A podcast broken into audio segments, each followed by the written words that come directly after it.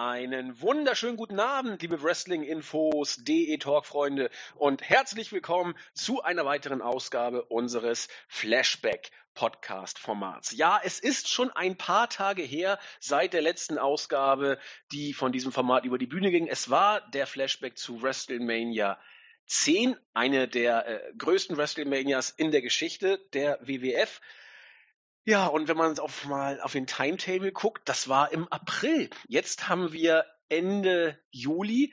Also zu Recht kann man uns kritisieren dafür, dass wir jetzt lange Zeit etwas Flashback-technisch geschwiegen haben, denn das heutige Event, das wir besprechen wollen, ist der King of the Ring 1994. Und jetzt muss ich kurz mal blättern. Der ging über die Bühne, genau im Juni, das sowieso ich glaube am 19. hatten wir, glaube ich, gerade gesagt. Am 19. Juni, ja. Am 19. Juni 1994. Insofern sind wir da auch äh, ungefähr anderthalb Monate überfällig mit dem Flashback zum King of the Ring, wenn wir es immer quasi Aber zum. Ja. Umso länger wir brauchen, umso näher liegen wir am SummerSlam und umso schneller kommt dann noch ein neuer Flashback-Podcast. Müssen wir ja, das, das Positive sehen das kann man uns auch negativ machen. So erst äh, lasst ihr uns verdarben mit euren Reviews und dann ballert ihr sie kurz und dann raus, wir gar nicht hinterherkommen. Egal, wir sind stets bemüht, das kann man glaube ich sagen. Und ihr habt ihn schon besserwisserisch hervorquaken gehört. Meine bessere Hälfte, herzlich willkommen, der Nexus 3D, der Marvin. Besserwisserisch, ich fasse es nicht. Jetzt werde ich hier schon wieder sofort äh, in eine Ecke gedrängt. Das ist ja unglaublich. Aber ich freue mich trotzdem mit dir hier äh, den Flashback-Podcast äh, zu machen. Ich habe dir ja vorhin geschrieben, dass ich mich auf, deine auf dein zartes Stimmchen freue. Ja, da muss ich kurz mal intervenieren. Also ich dachte, zwischen uns wäre seit Silvester klar, das ist gute Freundschaft und ein bisschen was Körperliches, aber deine neuesten SMS- oder WhatsApp-Nachrichten, die deuten an, dass da irgendwie doch ein paar mehr Gefühle reinkommen. Marvin, was ist da los? Nein. Die Absprache war doch klar. Nein, die Absprache ist und bleibt klar, aber ich, lasse, ich träume manchmal. Ich träume manchmal. ja, das ist ja gut. Der, der, der SummerSlam steht ja auch kurz bevor. Ich habe ja die Einladung ausgesprochen. Mal gucken, äh, ob wir uns da sehen und gemeinsam gucken. Ich glaube, äh, hier äh, Zack und, und Jens sind auch eingeladen. Mal gucken, was geht, ob es nicht geht. Aber wenn, äh, werde ich äh, werde ich mich schon sehr freuen, auch dann dein, dein Körper und dein Stimmchen live vor Ort dann zu entspannen. Das kriegen wir alles irgendwie gewuppt. Okay, zur Sache. Wir wollen heute über das King of the Ring Turnier sprechen. Wir hatten es ähm, als Pay-per-View in dieser Form zum ersten Mal 1993. Damals hat Bret Hart gewonnen. Darüber haben wir ja auch ein Flashback schon gehabt. Nun war die Ausgabe ähm, logischerweise von 1994 dran, in einer Zeit, in der viel, ja, wie soll ich sagen, die Wellen hochschlugen beim Marktführer. Der Steroidskandal war gerade in vollster Blüte, will ich sagen, und auch juristisch wurde es langsam eng. Das hat man schon dadurch gesehen, dass wir nicht Vince McMahon am Kommentatorenpult haben, der das normalerweise sich nicht entgehen ließ. Bekannte Gesichter, die am Mikrofon saßen, waren Gorilla Monsoon und der Macho-Man Randy Savage. Soweit so bekannt. Sonst auch immer gerne dabei Vince McMahon höchst selbst. Der konnte nicht dabei sein. Stattdessen war ein merkwürdiger Football-Oper, Art Donovan, der äh, dusselige Sachen erzählt hat. Vince fehlte. Nexus kann uns kurz erzählen, warum genau? Genau, warum genau? Warum fehlte er? Ja, weil sein Prozess äh, die du schon gerade äh, eingeleitet hast, dann am 5. Juli äh, begann. Und äh, dementsprechend hat er sich vorbereitet. In den Shows wurde er aufgrund einer Nackenverletzung rausgeschrieben. Äh, fragt mich nicht, wie die zustande gekommen ist. Zu ähm, hart moderiert. Wie bitte? Zu hart kommentiert. Ja, das, das, kann sein. Jetzt knackst du wieder, aber jetzt ist wieder weg. Ähm, ich rede mal einfach weiter, wenn du dein Mikrofon da richtest. Ja, auf jeden Fall äh, zuvor, ähm, darüber könnte man eigentlich wirklich einen eigenen Podcast machen, weil da so viele Facetten und unglaubliche Dinge passiert sind während dieses Skandals und äh, allgemein dieser Anabolika äh, Steroiden äh, Missbrauch ist unglaublich, was damals so in den 80er, 90ern abging. Ähm, trotzdem auf jeden Fall zuvor, der äh, der eigentliche Prozess ging ja schon äh, 91 los. Da wurde eben der damalige WWF-Arzt oder äh, einer der Ärzte ja äh, ähm, angeklagt. Und ähm, später eben im Jahre 94 dann kam es dann zu Vince McMahon, der ähm, sich eben auch vor Gericht verantworten musste. Eben nicht nur äh, äh, weil auch die Anklage bestand, dass er selbst Vertreiber von solchen äh, illegalen Substanzen gewesen ist und vor allem auch selbst welche genommen hat und das ist auch belegt. Äh, sehr spannender Prozess, vor allem weil unter anderem der äh, Ultimate äh, Warrior, äh, genau der und Hulk Hogan unter anderem, genau, ähm, vor Gericht dann aussagen mussten. Ähm, also sehr spannender Prozess und äh, ja, sehr, sehr kritische Zeit für die WWF da dort im Allgemeinen. Ich glaube, das hängt auch zusammen, ich hätte es vielleicht jetzt später auch im Match nochmal erwähnt, aber kann man ja auch direkt zu Beginn. Äh, ich glaube, das hängt auch damit zusammen, dass man dann äh, so diese New Generation, ne, da kommen einige Video, Videos im Laufe des äh, Laufe der Show, einige Videos. Ähm, ich glaube, deswegen hat man auch so versucht, die neue Generation hervorzuheben, dass man irgendwie versucht abzuschließen mit den Wrestlern, gerade ähm, gerade so Wrestlern wie Hulk Hogan, die halt dann doch doch bekannt geworden sind für äh, ihre für ihren äh, Steroidenmissbrauch. Ironischerweise stand dann einer, der eben Teil dieses Teil dieses Skandals war, Roddy Piper im Main Event, der bekanntermaßen und auch damals schon bekanntermaßen auch äh, Steroide genommen hat. Naja, aber so so weit kurz zum zur aktuellen Situation damals im Jahre 1994. Ich kurz mal Warte, warte, warte, warte, dein Mikrofon. Was, was machst du? Du darfst nicht so jetzt, oft Jetzt mach ich nichts. Ist besser? Ja, jetzt bist du wieder leise, aber es geht. Mhm. Roddy Piper, ähm, das hast du eben angesprochen. Ist das denn ähm, erwiesen, dass er am Müsli geknabbert hatte? Ja, ja. Das hat okay. sowohl der Arzt, der ihm das äh, verkauft hat, bestätigt, als auch vor Gericht wurde das dann nochmal hervorgeheben. Also quasi die ganze Main-Event-Szene damals in den 80ern äh, warte, ich kann gerade mal nachschauen, welche Namen da noch unter anderem aufgezählt wurden. Oh also, ja, mach mal bitte. Also äh, Hulk Hogan, Randy Savage, der, ähm, der äh, Ultimate Warrior, Roddy Piper, die wurden genannt. Ähm, ironischerweise häufig die, ähm, die, sage ich mal, in der Zeit nicht mehr im Main Event gestanden sind, sondern im Midcard, wie zum Beispiel äh, Surgeon Slaughter, äh, George Steele, Bob Backlund, galten wohl als einer der wenigen, die keine äh, Steroide genommen haben. Ebenso wie der King Kong Bundy oder Butch Miller. Äh, Nikolai Volkov auch nicht. Äh, obwohl, nee, Quatsch, bei dem war, war es nicht ganz sicher. Und äh, aber verschiedene Aussagen auch von Hulk Hogan oder ähm, anderen Beteiligten haben davon gesprochen, dass immer manche sprachen von 75 bis 80 Prozent des Rosters, manche sogar von 90 haben tatsächlich zu dieser Zeit äh, diese Mittelchen eingenommen. Und ich meine, die Namen, die du gerade aufgezählt hast, die geknabbert haben sollen oder erwiesenermaßen auch geknabbert haben, beziehungsweise die Namen, wo das nicht der Fall sein sollte.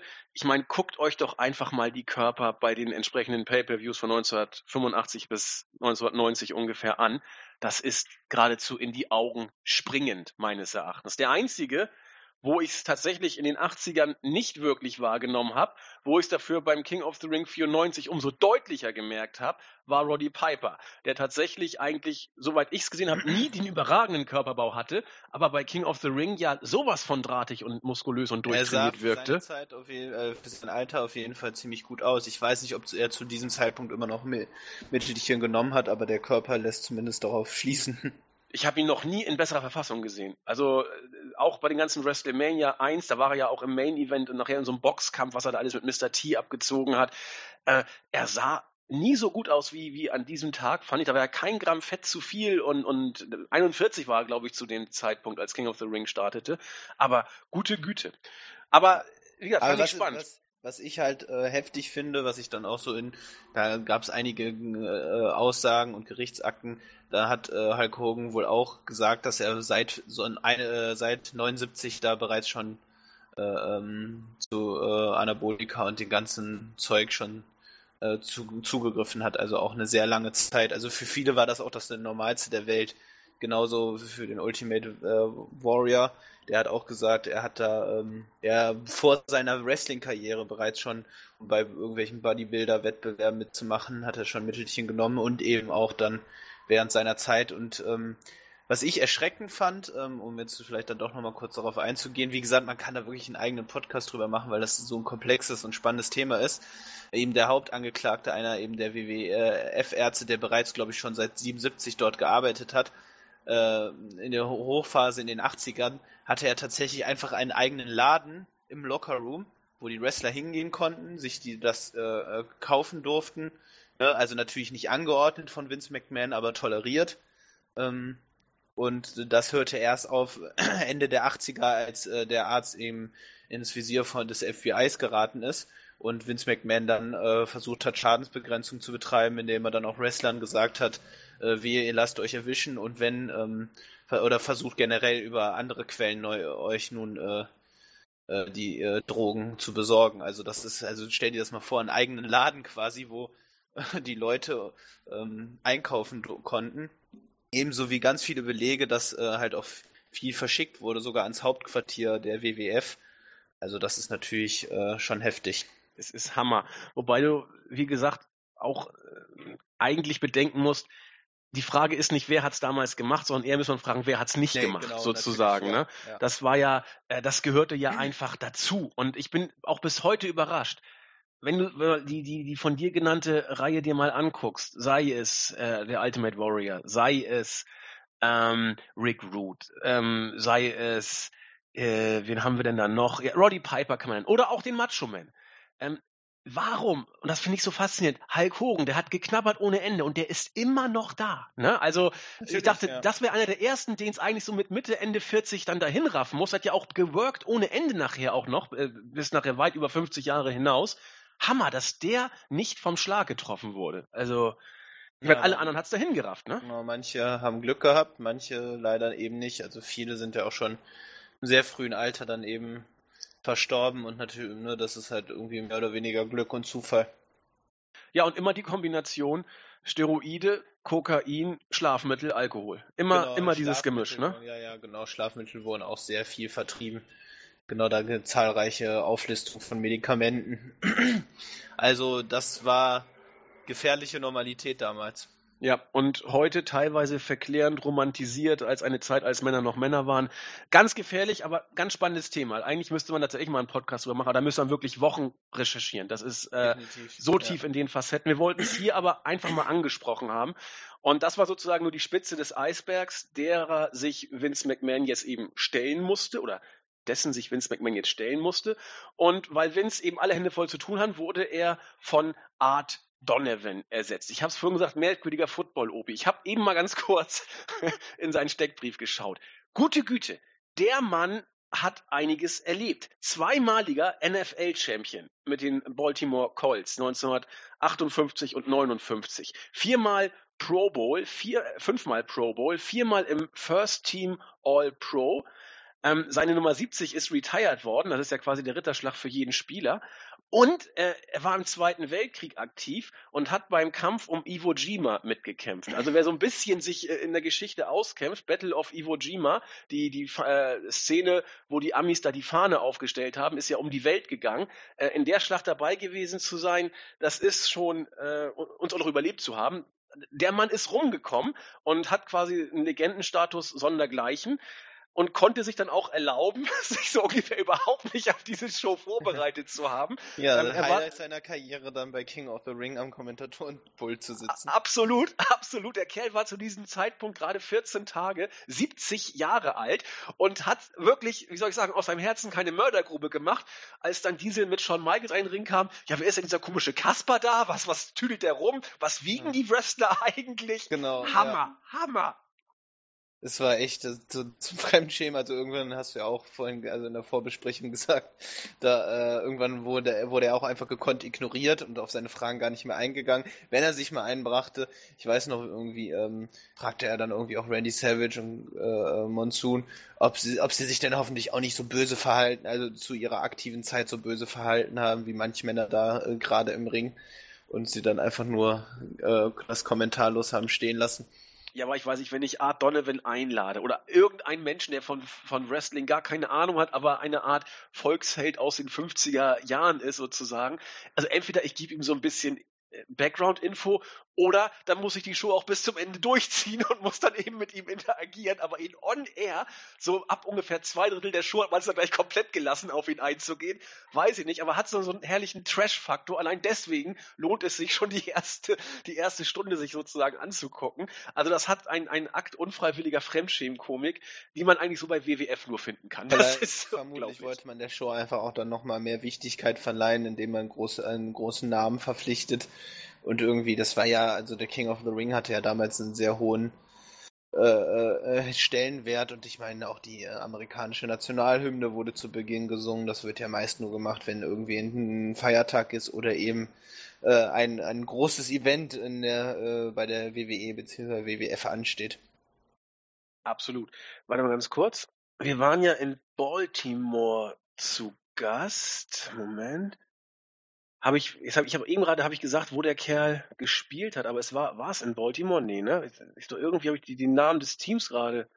Kleiner, kleiner Moment. Ja. So, Art Donovan hat gespielt für doch, doch, die Baltimore Colts. Also man hat einen Local ja, Boy sozusagen okay, ja, nochmal ja. gebracht, um Pops aus der, aus der äh, Halle dann zu kriegen. Aber gute Güte, dann lass ihn doch da kurz vor die Fans treten, als dass du ihn dann da mit, mit solchen ausgebufften Profis wie Monsoon und, und, und dem Macho Man. Ach Gott. Na gut, man hat's gemacht. Ähm, ging ein bisschen nach hinten los, aber aus heutiger Sicht ein absolutes Trash-Highlight und eine Randnotiz, die wir hier nicht unter den Tisch fallen lassen wollten. Gut, ähm, Bevor wir jetzt zum eigentlichen Wrestling kommen, eine andere Randnotiz, die aber eigentlich auch schon damit erklärt ist oder dadurch erklärt ist, was, was Nexus eben schon sagte. Ähm, das hat sich auch beim SummerSlam 94 fortgeführt, was hier beim King of the Ring sehr, sehr deutlich zelebriert wurde, das Gelaber über die New Generation. Alle Nase lang war hier irgendwas mit New und das ist das Face of the New Generation und so weiter. Hintergrund ist klar, äh, Steroide, das waren alte Zeiten, das will man gar nicht mehr haben. Gab es auch alles gar nicht, deswegen ist jetzt alles neu. Wir kennen das. Ähm, aus totalitären Regimen und eben auch von Vinces Laden, dann pusht man das eben ganz nach vorne. Alles ist neu, obwohl die Hälfte der Worker die gleichen waren. Aber was soll der Geiz? Zur Sache würde ich sagen, Marvin. Erstes Match? Genau, machen wir erstes machen Match. Machen wir. Ja. Erstes Match. Äh, Bam Bam Bigelow gegen Razor Ramon. Razor Ramon trat hier an ohne die Intercontinental Championship. Wir erinnern uns, bei WrestleMania 10 hatte er sie in, ja, ich, ich muss es auch heute noch so sagen, in einem überragend guten Leitermatch gegen Shawn Michaels verteidigt. Da war ja die Frage, wer hat eigentlich einen richtigen Gürtel. Am Ende des Tages hat dann äh, Razor Ramon durch das äh, Klimmen der Leiter ähm, der, die Championship erhalten. Er hat sie dann ähm, ich glaube, am 30. April verloren in einem Singles-Match gegen Diesel. Natürlich war das nicht clean und fair und square in the middle of the ring. Shawn Michaels hat eingegriffen, aber seitdem war Diesel der amtierende Intercontinental Champion, so dass wir hier ein ganz normales äh, Singles Match hatten. Singles Match ist ja sowieso ein Tournament Match, aber Razor ohne sein geliebtes Gold sozusagen. Ramon immer noch hier, immer noch großartige Reaktion. Ich werde es nie verstanden haben. Hat sich auch gleich als ähm, Frauenversteher präsentiert, indem er der zarten Luna Vachon erstmal vor dem Match den Zahnstocher ins Gesicht geworfen hat. Ähm, ansonsten kam das, was man von Bam Bam Bigelow kannte. Ähm, relativ intensive Aktion. Seine Headbutts kamen auch relativ schnell der Flying Headbutt, also sein Finisher vom obersten Seil, der allerdings ähm, daneben ging. Meines Erachtens wurde in diesem Match deutlich, dass Razor Ramon mit einem sehr guten Gegner, wie es schon Michaels ja war, gute Matches zeigen kann. Aber wenn er, sag ich mal, auch die Initiative ergreifen muss und äh, in der Offense ist und das Match führen soll, hat er immer Probleme gehabt, meines Erachtens. Das hat man hier auch gesehen. Es gab Timing-Probleme. Sein Selling war nicht das Beste. Für mich wirkte es tatsächlich so, dass hier der Big Guy, also Bam Bam Bigelow, das Match geführt hat und äh, Ramon musste, entsprechend ja. das Tempo mitgegangen ist. Marvin? Genau, er musste es führen. Also das war, glaube ich, deutlich zu sehen. Äh, Bam Bigelow hat sich hier sehr angestrengt, auch Razor Ramon da irgendwie gut darstellen zu lassen. Es ist, es ist ihm auch gelungen. Er hat, äh, ähm, er hat dann, äh, sage ich mal, für ein schönes äh, äh, Comeback von Razor gesorgt nach dem äh, Torture Rack. Ähm, das war, das war schon ganz gut gemacht, aber man hat, wie du sagst, also Razor Ramon braucht Matchführer, um er kann selber nicht ein Match zusammenstellen und ein Match interessant erzählen, psychologisch zu erzählen. Bam Bam hat es hier versucht, so bestmöglich ihn auch dann gut dastehen zu lassen. Ähm, und wie gesagt, auch einmal mehr war ich hier von seiner, also von Bam Bams äh, äh, Agilität über, überrascht und überzeugt und es war wirklich ein großartiger Big Man. Ähm, ich fand es als Opener sehr, sehr schön, erfrischend und schnell. Aber wie gesagt, war jetzt kein überragendes Match. Aber Bam Bam Bigelow hat sich Mühe gegeben und mit äh, Razor Ramon dann halbwegs gutes Match auf die Beine zu stellen. Ja, genau, genau so habe ich es auch gesehen. Ähm, es war auch Bam Bam Bigelow, der die spektakulären Aktionen hier gezeigt hat. Zum Beispiel hat er tatsächlich ein, ein Moonsault-Versuch vom obersten Seil angesetzt. Der konnte dann allerdings gekontert werden von Razor in ein Slam. Und danach war auch schon vorbei. Also den Razor's Edge haben wir hier nicht gesehen. Das, das sollte auch nicht verwundern. Und dann war der Opener vorbei. Mein Kommentar zum Match hier äh, habe ich aufgeschrieben, eher mau, Bam Bam, aber ziemlich stark, was die Matchführung angeht. Und das geht auch so in Richtung, was du auch eben gerade schon zum Finish gesagt hast. Wir müssen hier auch bedenken, es war ja vorgesehen, dass äh, Razor Ramon das ganze Ding hier bis ins Finale bringen wird. Und dafür waren achteinhalb Minuten Opener gegen einen Mann wie, einen Mann wie Bam Bam, der recht intensiv zur Sache geht, auch schon kein Pappenstiel. Und das heißt, Bam Bam musste das Match führen, weil es war sein Auftritt of the Night. Mehr hatte er an diesem Abend nicht zu worken, während Razor noch seine Kräfte ein bisschen sparen musste. Insofern war das Match okay. Melzer hat, glaube ich, 1,75 Sterne gegeben. Das waren Tick mau. Ich hätte es ein klein bisschen stärker gesehen. Ja, aber hätte, wie schon gesagt. Ich, ich hätte äh, zwei, ein Viertel gegeben. Ja, genau. Ähm, aber gut, das sind halt Nuancen. Ähm, es war ein netter Opener und wie gesagt, dann doch relativ schnell, was dann auch immer dann bei den, bei den Männern dann auch überrascht. Mhm, aber war jetzt kein, kein Highlight, was man gesehen haben muss. Nee, war kein Must-See sozusagen. Ähm, wollte ich dazu noch irgendwas sagen? Nö, das war's eigentlich. Ne? Äh, Razor gewinnt das erste Match, zog dann in die nächste Runde ein und wir hatten danach das zweite Match des Abends. Irvin A. Scheister. Immer noch der große, äh, wie soll ich sagen, Midcard Worker im eigentlichen Sinne. Also er hat so oft den Job gemacht, man kann es gar nicht zählen. Seine große Zeit hatte er ja mit Money Inc., wo er auch dann mal äh, die Tag Team Championship halten durfte. Und auch schon vor Money Inc. war er ja mal als Mike äh, Rotunda unterwegs und durfte die Gürtel mal halten. Das war noch in den 80ern, lange, lange ist's her. Ansonsten mit seinem Steuereintreiber-Gimmick. Also ich fand's großartig und du hast recht, Marvin. Je öfter ich jetzt die Matches sehe, man erkennt im Gesicht dann doch Bo Dallas und vor allem Bray Wyatt. Definitiv, ja da war ich ja zuerst ein bisschen skeptisch, aber wenn man darauf achtet, doch doch mal auch in den Bewegungen, wie er in die Seile geht, das, das kann man schon äh, erkennen, wer da Vater seiner Söhne ist.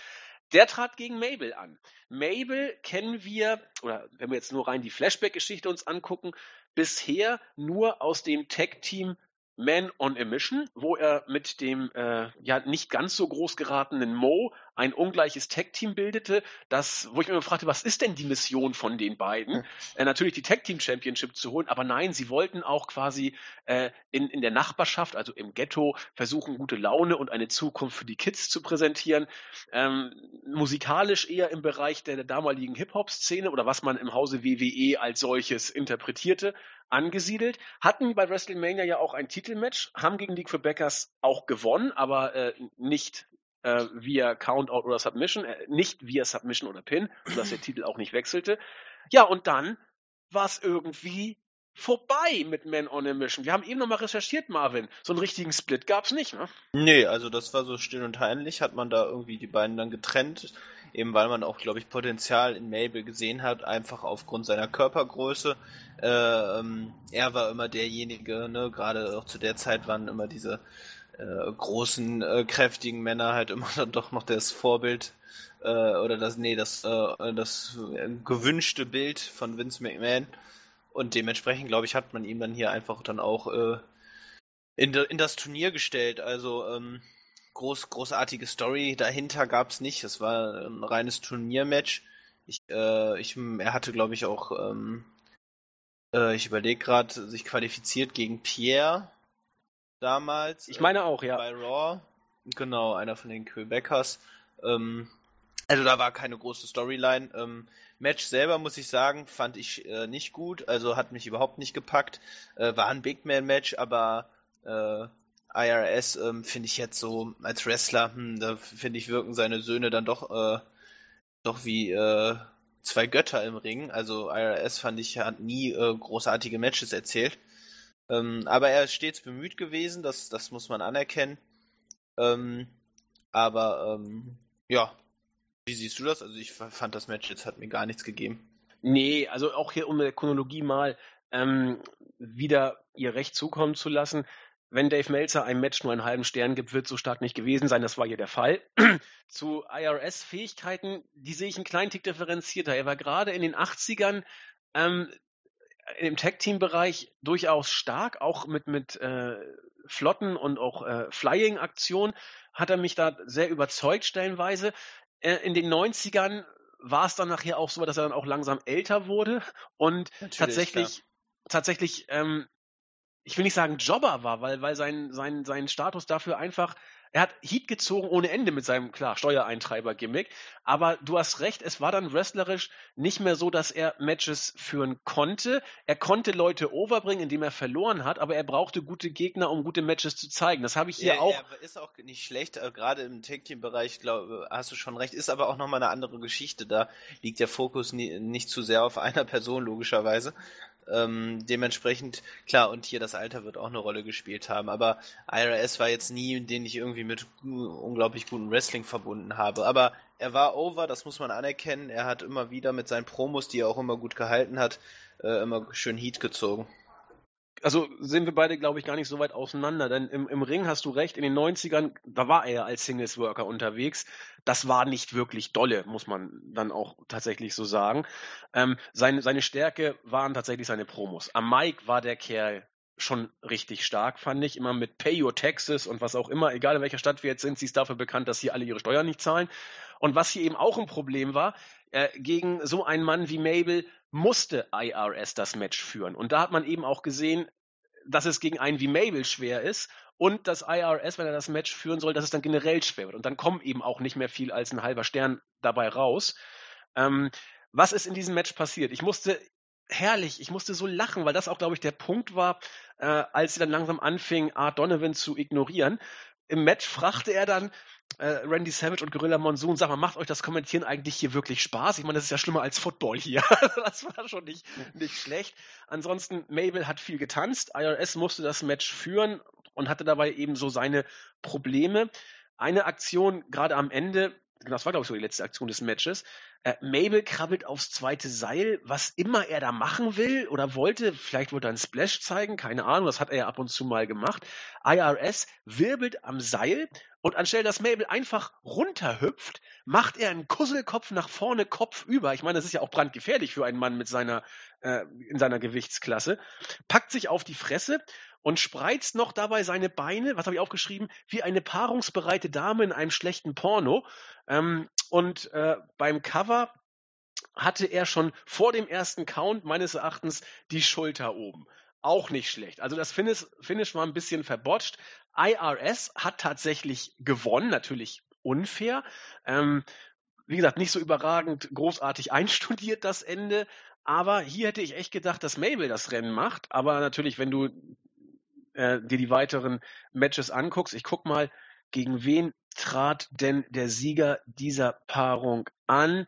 Ähm, gegen, ja, gegen Razor Ramon. Du kannst ja nicht Face gegen Face stellen. Also Razor war Face, äh, Mabel war auch Face und die WWE-Logik ist einfach. Hier musste also der Heel weiterkommen und das war eben Irvin A. Scheister und deswegen, ja, du hast schon gesagt, fünfeinhalb Minuten, doll war es nicht, ne? Genau, man konnte es aber ertragen und äh, dann, dann ging es ja auch, sag ich mal, äh, gut weiter. Ne? Also man wurde so ein bisschen belohnt, dass man auch durchgehalten, durchgehalten hat zu, durch die ersten Matches. Du hast ein Stichwort gebracht. Äh, man wurde ein Stück weit belohnt. Als nächstes stand das Match zwischen Tatanka und Owen Hart an. Tatanka war zu diesem Zeitpunkt immer noch als Face gebuckt. Er war auch noch ein Stück weit over, aber es lief sich irgendwo in Richtung Niemandsland, will ich sagen, fest. Ja, man, hat, ich finde, man hat das an den Reaktionen schon gemerkt, dass das Momentum fehlte irgendwie als in dem Jahr davor und äh, äh, Anfang des Jahres. Also irgendwie wirkte da, er wirkte auch nicht mehr, ehrlich gesagt, so motiviert, da großartig noch was zu machen. Also hatte ich so den Eindruck. Ja, genau, weil, weil eben auch nicht, es ging nicht mehr vorwärts, so nach dem Motto. Es lief sich langsam tot und man musste was machen. Man hat auch was gemacht beim SummerSlam. Also so viel schon mal im, im, im Vorblick auf den danach folgenden Flashback. Aber in diesem Fall war Tatanka immer noch auf der äh, Ebene, wo er schon zwei Jahre lang vorher war. Und wenn nichts passiert, dann nutzt sich dieses Gimmick natürlich irgendwann ab. Ob mit oder ohne rote Haarsträhne. Dieses Mal trat er ja ohne rote Haarsträhne schon an. Aber das sind Nuancen, die seinem Gimmick dann auch nicht mehr groß was gebracht haben. Ähm, gut, Owen Hart war nach seinem starken Match bei WrestleMania 10 gegen äh, Brad, das er ja gewonnen hatte, als Heel, sag ich mal, in, in den höchsten Kartregionen auch entsprechend over. Der hat Heat gezogen ohne Ende, hat seine Rolle als Heel auch klasse gespielt. Seine wrestlerischen Fähigkeiten stehen außer Frage.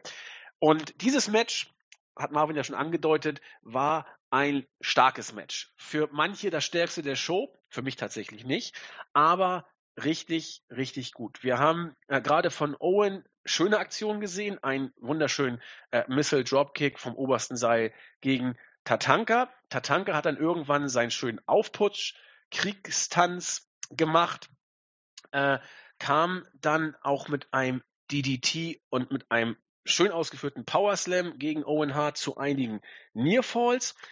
Das Ende des Matches bestand aus einem Sunset Flip von Tatanka, den Owen kontert und ähm, den Indianer quasi zum Sieg einrollt. Melzer haute hier 3,25 Sterne raus. Das fand ich sportlich. Ich bin nicht ganz so hoch gewesen, aber Marvin fand das Match richtig, richtig gut. Also ich fand das wirklich richtig gut, einfach auch für die Länge. Ich, ähm, wir können ja gleich über dein bestes Match diskutieren, ähm, da eben auch für mich dann die Länge eine wichtige Rolle spielt. Trotzdem, was hier muss man auch irgendwie nochmal eine also man hat es schon oft genug gesagt, aber immer wieder auch eine Lanze für Owen Hart brechen. Also erstmal als Ziel so unglaublich großartig. Äh, und ich finde, man, wie gesagt, man hat zu Beginn gemerkt, dass bei Tatanga da irgendwie die, äh, die Reaktionen, hm, ja, so, ne, waren, waren positiv und waren noch da und aber auch Owen Hart wurde zu Beginn bejubelt. Und die erste Sache, die sich dann Owen eben annimmt äh, im Match selber, ist halt die Heel- und Face-Rolle nochmal klar zu verteilen mit ganz klassischen, aber sehr wirkungsvollen Taktiken und äh, so, dass die Fans dann auch einfach wieder so komplett in, in das Muster äh, verfallen sind und Tatanka auch mehr bejubelt haben. Ähm, großartig, also ein großartiger Worker.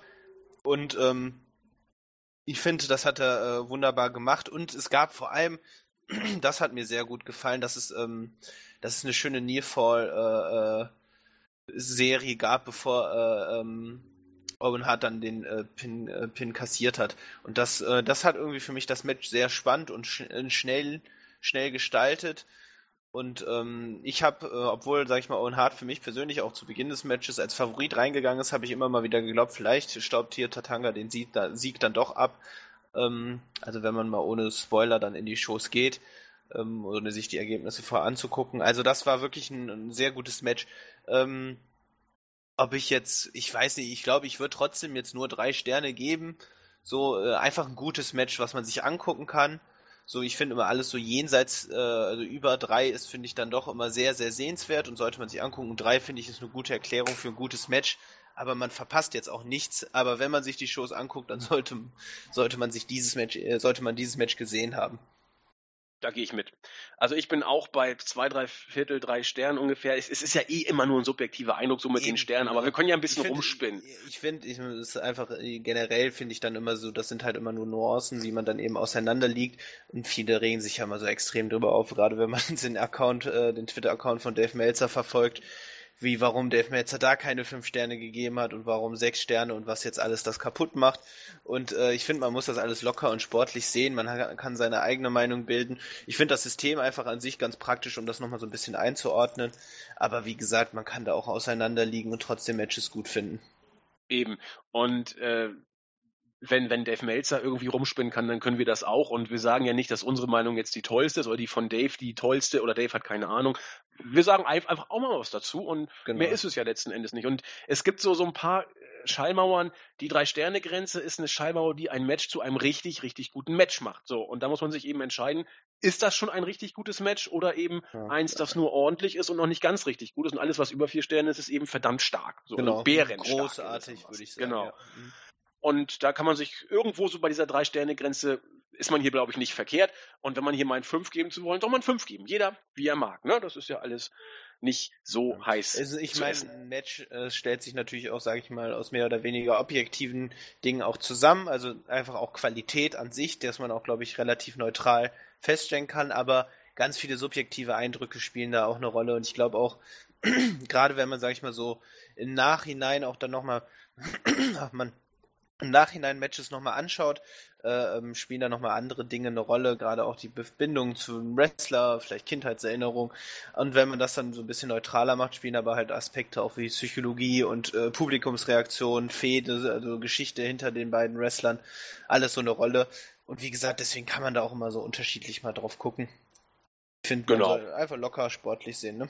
Genau, es ist ja alles letzten Endes äh, nur ein subjektiver Eindruck und den kann man kundtun oder man kann es lassen. Wir machen es einfach mal, die Freiheit nehmen wir uns. Und ihr könnt ja auch gerne eure Matchnoten auch unter den äh, Podcast sozusagen schreiben, wenn ihr Bock habt. Das machen wir auch bei den Pay-Per-Views immer. Feuerfrei, Freunde, macht, wie ihr lustig seid. Ähm, beim nächsten Match zum Beispiel gehe ich mit dem guten Dave nicht ganz konform. Ähm, Marvin dafür eher schon. Es war das nächste First Round Qualifying Match oder First Round Match. Es bestritten Double J Jeff Jarrett, jetzt bei Global Force Wrestling der große Player, gegen den One-Two-Three-Kid sozusagen. Seinerzeit auch sehr over. Ich fand Jeff Jarrett damals, als er, als er in die WWF kam, fing ich an, aus der WWF zu gehen. Ich fand den Typ völlig daneben, wobei er ein gewisses Charisma selbstverständlich nicht oder wobei ein gewisses Charisma bei ihm nicht zu leugnen ist, Ja, auch wrestlerische fand- Fähigkeiten auch nicht. Das kam erst später. Also ja, das so, ist richtig. Das, das stellte sich vor allem so gegen Endzeit äh, bei der WWF und dann auch bei der WCW erst heraus irgendwie. Ich will mal ganz kurz gucken. Jeff Jarrett. Erstmal, wann ist er geboren worden? 67. So alt ist er noch gar nicht. Der Kerl ist gerade 50 geworden. Was hat er denn gerissen in seiner Karriere? Championship. Er hat bei, bei WCW viermal den Heavyweight Championship gehalten und dreimal den United States Ja, aber Championship. Jetzt, ähm, das sollte man vielleicht nicht zu äh, hoch bewerten, weil ich glaube, einige Titel äh, äh, kamen, glaube ich, gegen Endzeit der WCW, wo, sag ich mal, das an der Tagesordnung war. Das, äh, Ja, das ist vollkommen richtig, aber er hat auch in anderen Ligen Titel gehalten und auch bei WWF immerhin sechsmal IC-Champion in einer Zeit, wo es noch anders war, auch mit Tech, mit ONH Tech Team. Also er ist jetzt keine, keine Graupe sozusagen. Auf gar ne? keinen also, Fall. Nein, nein, er war auch immer in der Lage, gute Matches auf die Beine zu stellen. Se- Seine Geschichte, ich glaube, er hatte immer sehr viel Potenzial. Gerade auch in der WWF Ende der 90er hätte man mehr machen können. Er war aber, er kam nie über diesen Midcard-Status hinaus. Ähm, genau, und ist dann halt dann äh, zur WCW zurückgekehrt in der Zeit, wo es dann, sag ich mal, dann doch deutlich bergab ging. Ähm, Ja. Aber auch gerade bei TNA, äh, ne, des, dessen, sage ich mal, Gründer er, Teilgründer er auch war, hatte er einige gute Matches bes- bestritten. Aber was ich halt bei ihm immer so, so einen bitteren Beigeschmack hatte, er hat sich, glaube ich, immer sehr geil gefühlt. Gerade auch bei TNA und ich finde es immer kritisch, wenn man, sage ich mal, Mitgründer einer, einer Liga ist, sich dann auch immer sehr in den Main Event zu pushen. Und das war halt bei Jeff Jarrett tatsächlich der Fall. Klar, er wollte vielleicht auch gerade zu den Anfangszeiten auch als Aushängeschild dienen, aber immer mal wieder sich irgendwie dann doch äh, in den Vordergrund und wenn man gerade so seine Geschichte und seine Biografie anguckt, ist er eigentlich durchweg, bis er dann äh, ähm, TNA verlassen hat, äh, immer eigentlich in den obersten Kartregionen aufgetreten. Ich erinnere mich an äh, Fäden gegen Kurt Angle, keine Ahnung. Also er hatte immer, er hatte immer, sage ich mal, eine sehr wichtige Rolle und ich glaube, so meine Vermutung oder Sting natürlich auch, ist meine Vermutung einfach, dass er da immer ein bisschen was kompensieren wollte, was er vielleicht bei WWE äh, äh, oder bei WWF damals nicht geschafft hat. Wäre definitiv möglich. Zumal, das passte auch sehr schön, was du gerade gesagt hast, mit dem Eindruck, den ich damals als kleiner Steppke von ihm hatte. Ähm, er kam ja nicht so richtig über die Midcard hinaus, wie du schön gesagt hast. Für mich wirkte er damals einfach wie ein Ric Flair für Arme. Er hat ja sogar seinen, seinen Walk da irgendwie teilweise nachgemacht, den auch Charlotte jetzt immer gerne nimmt, diesen Ric Flair äh, Walk. Und wo ich dachte, nee, jetzt nochmal mit so einem Ric Flair 2 Gimmick hier versuchen wollen, was zu retten. Gut, er hat natürlich dieses Country-mäßige immer dabei gehabt, Nashville und so ist ja bekannt, aber ähm, das trifft es schon ganz gut. Äh, er wollte vielleicht mehr sein, als er tatsächlich war, zumindest in der WWF und das wollte er dann bei TNA, wo er dann in Charge war, entsprechend kompensieren und heute schickt er seine Frau los, um Braun Strowman lang zu machen. Man weiß es nicht genau. Genau. Okay. Das Match fand ich übrigens, und da sind wir nicht ganz auf einer Linie, richtig gut. Jeff Jarrett gegen den One-Two-Three-Kid. Es ging eigentlich relativ flott schon zu Beginn los und das Tempo wurde auch, es war leider nur etwas kurz, viereinhalb Minuten, aber bis zum Ende gehalten. Intensiver Whip-In gegen äh, Kid in die Ecke, der hat auch richtig geknallt. Danach ging es technisch weiter. Wir haben Sunset-Flips gesehen, diverse Suplexes oder Suplessen, nennt es wie ihr wollt. Tempo war immer drin. Eine Swanton-Bomb vom obersten Seil vom One-Two-Three-Kid, der oder die daneben ging. High Cross Body haben wir gesehen und irgendwann kam ein Small Package out of nowhere sozusagen gegen äh, Jeff Jarrett und One Two Three hat den Sieg sozusagen gestohlen in Anführungszeichen. Genau, also Das Ja, Entschuldigung, mach weiter. Ja, ich wollte nur, bevor du kurz zum, äh, ne, was nach dem Match passiert ist, sagen, also grundsätzlich war es halt sehr schnell geführt, das war schön. Ich glaube, mit mehr Zeit hätte das auch ein gutes Match werden können. Aber war mir irgendwie, hatte ich dann doch das Gefühl, so ein bisschen zu viel Comedy seitens von Jeff Jarrett irgendwie drin. Äh, irgendwie hat mir das nicht so gefallen. Äh, ich weiß nicht, irgendwie, irgendwas hat mich dann an dem Match selber gestört, weil das, äh, der One-Two-Free-Kid hat da auf jeden Fall äh, einiges an Arbeit geleistet und seine Matches sind halt immer generell sehr schnell und spektakulär.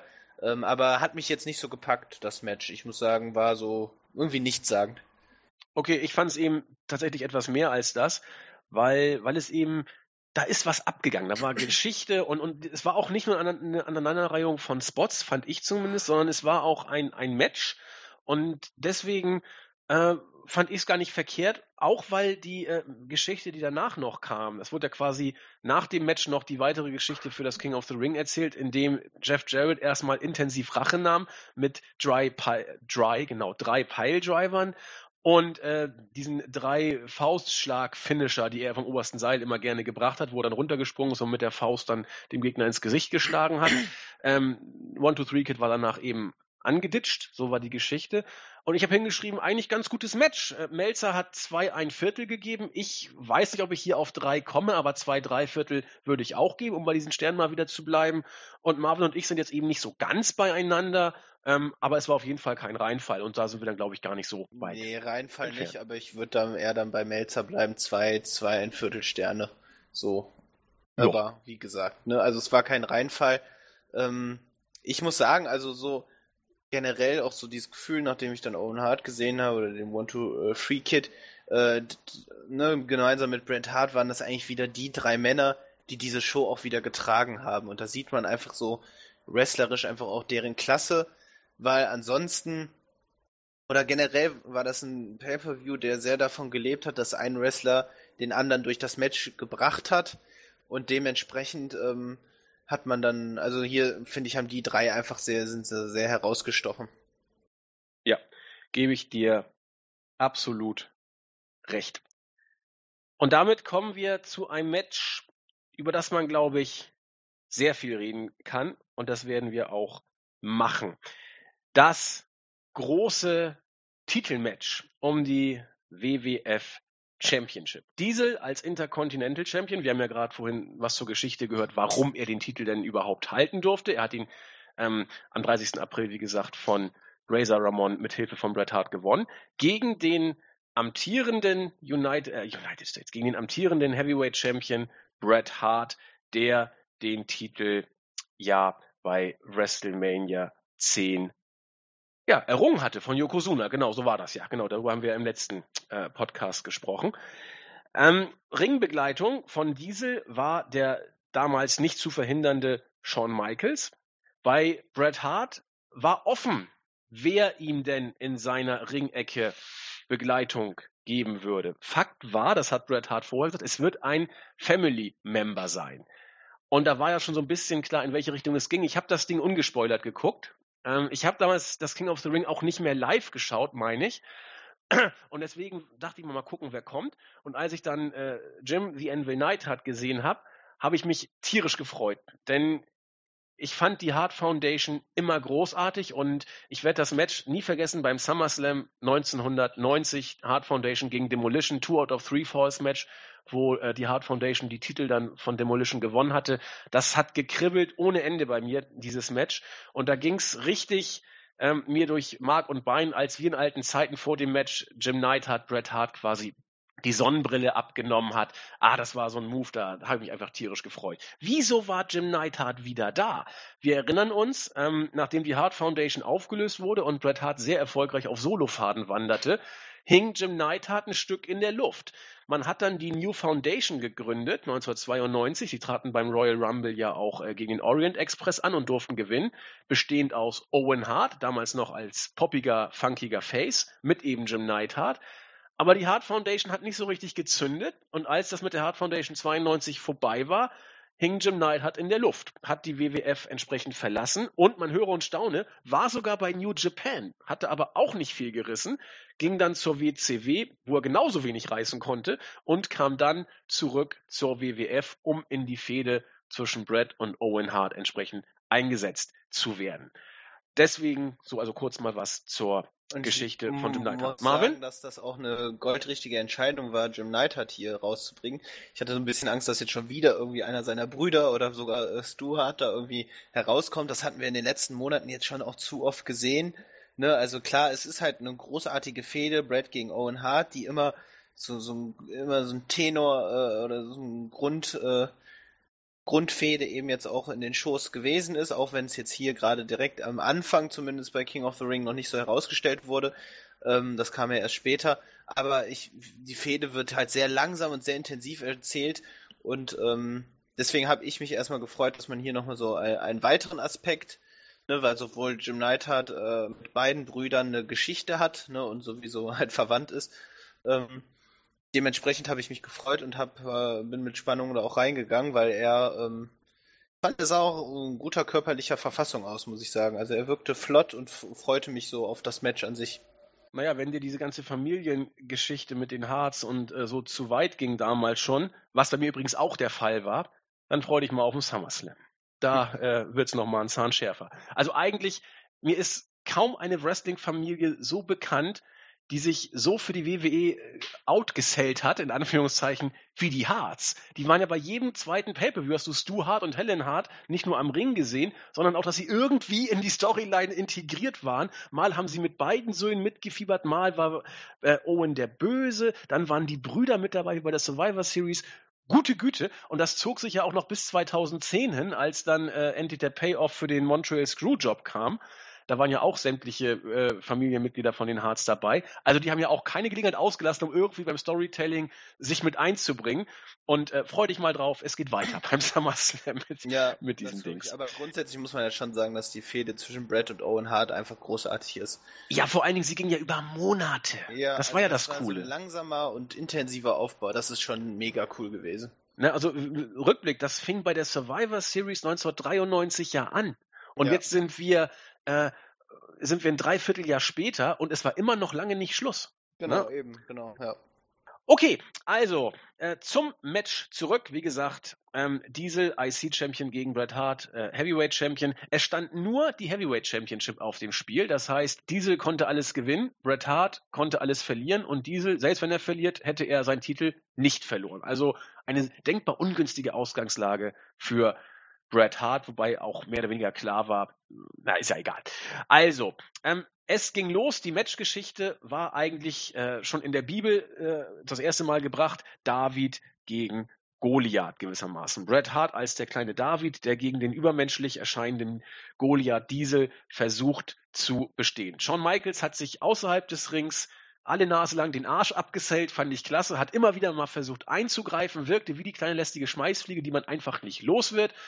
Envil sah ähm, als Schutzschild für Bret Hart aus wie der kleine Depp von nebenan. Man hat da versucht, Shawn Michaels zu jagen. Shawn Michaels war immer 80 Füße, äh, 80 Kilometer schneller als Envil, sah ziemlich peinlich aus, wie er ihn dann immer äh, nicht fangen konnte.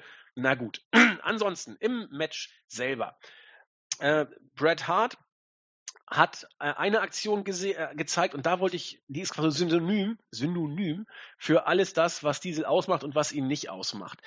Äh, Marvin und ich haben es in der Vorbesprechung schon gesagt und ich mache mal das Fazit des Matches gleich vorweg.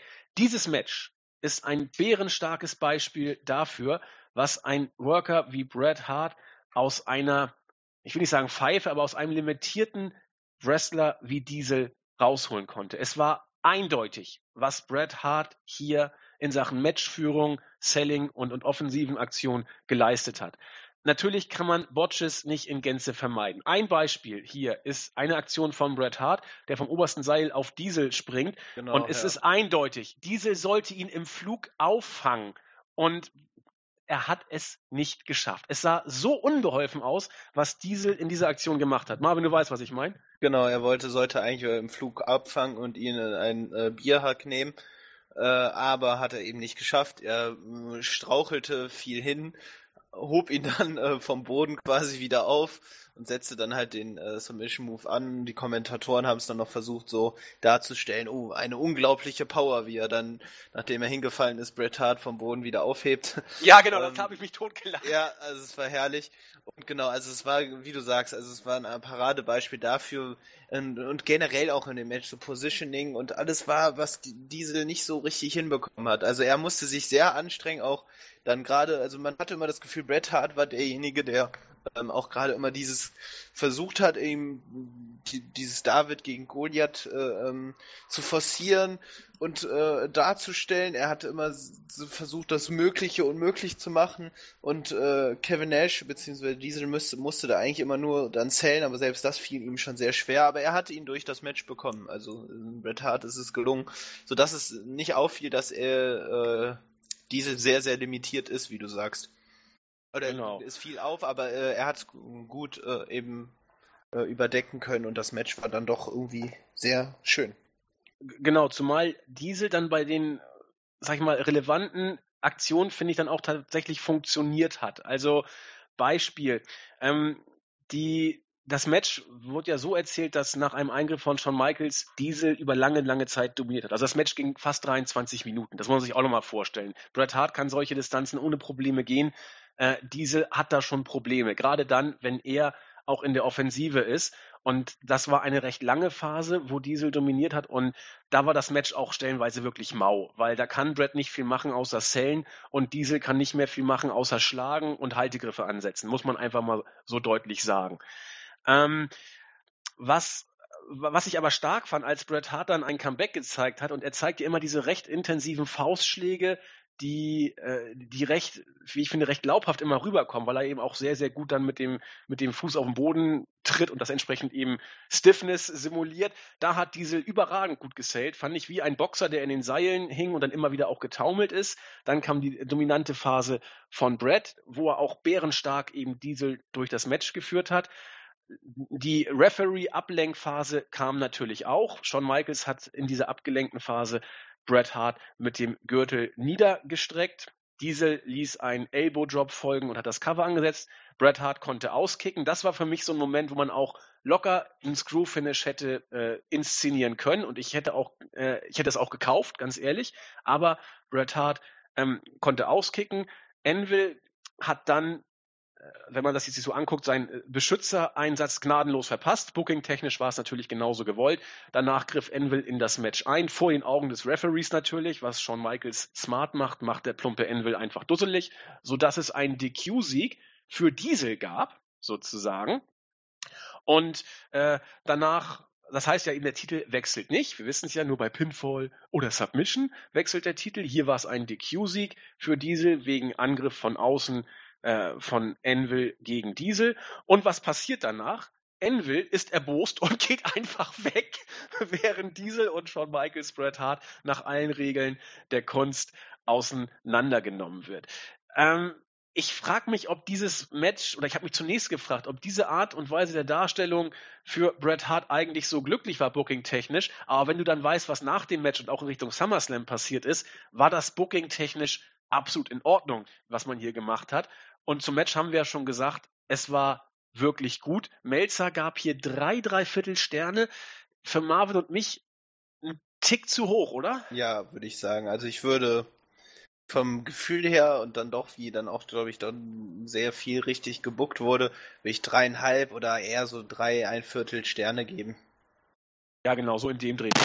Irgendwie so, genau. Äh, was ich halt sagen muss, das, das ist mir halt auch aufgefallen, äh, wie du halt schon gesagt hast, ist es mir schon nach dem Match aufgefallen, dass das eigentlich so die perfekte Lösung für beide Wrestler gewesen ist. Also Diesel hat ja sowieso schon von Beginn an einen unglaublichen Push, der sich auch noch immer weiterzieht, ähm, äh, erhalten und hier wurde sowohl Diesel als auch Bret Hart gut beschützt. beschützt. Bret Hart hat es eben hinbekommen, ähm, eben äh, aufgrund seiner harten Arbeit äh, dann auch, äh, sage ich mal, gegen den Big Man zu bestehen und äh, sich auch zu beschützen als Champion. Es wurde halt, das, das Ende ließ halt relativ viel offen und ich glaube, das war ja auch Sinn und Zweck der Sache. Einmal eben so mit äh, äh Jim Neidhart, ähm, warum hat er jetzt eingegriffen, ne? Und warum lässt er vor allem dann sein, äh, ne, sein Familienmitglied da im Ring im, äh, im Stich, weil er einfach weggegangen ist. Dann aber ähm, auch so, sag ich mal, äh, die Fehde zwischen Diesel und Bret Hart aufgebaut, also ne, im Voraus aufgebaut wurde, ne, kann, äh, sag ich mal, äh, Bret Hart diese Jackknife Powerbomb bestehen. Ne, so, und das, ja. das blieb äh, offen und nicht geklärt, weil er ja eben nicht gepinnt wurde oder nicht mehr gepinnt werden konnte weil Knight hat eben Eingriff. Also es war schon sehr viel Geschichte in dem Match drin und Bret Hart, finde ich, wurde hier gut beschützt. Es wurde offen gehalten. Er hat gekämpft, viele Nearfalls, die großartig gemacht worden sind. Bret Hart war, war, wirkte sehr zäh und sehr, ähm, sehr kämpferisch und genau Diesel wurde eben aufgrund auch seines Pushes. Beide Titel wurden beschützt. Äh, ich fand's, ich fand's ein gutes Match. Und wir haben ja gesagt, äh, Bret Hart hat hier den Großteil dazu beigetragen. Also deswegen auch drei, ein Viertel, äh, dreieinhalb Sterne. Ja, dreieinhalb hätte ich hier auch gegeben.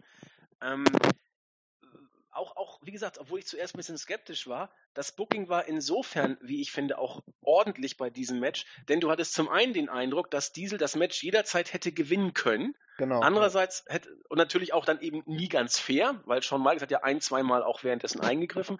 Andererseits hast du auch den Eindruck gehabt, dass zum anderen Bret Hart das Match hätte jederzeit rumreißen können und gewinnen können und der Eingriff war ja nicht forciert von Brad. Im Gegenteil, er ist ja, er war während des Matches irritiert, als es passierte, hat er so gesellt eben und hat nach dem Match ja auch äh, Envil noch in den Katakomben gesucht, so nach dem Motto, was fuscht du mir in die Parade eigentlich?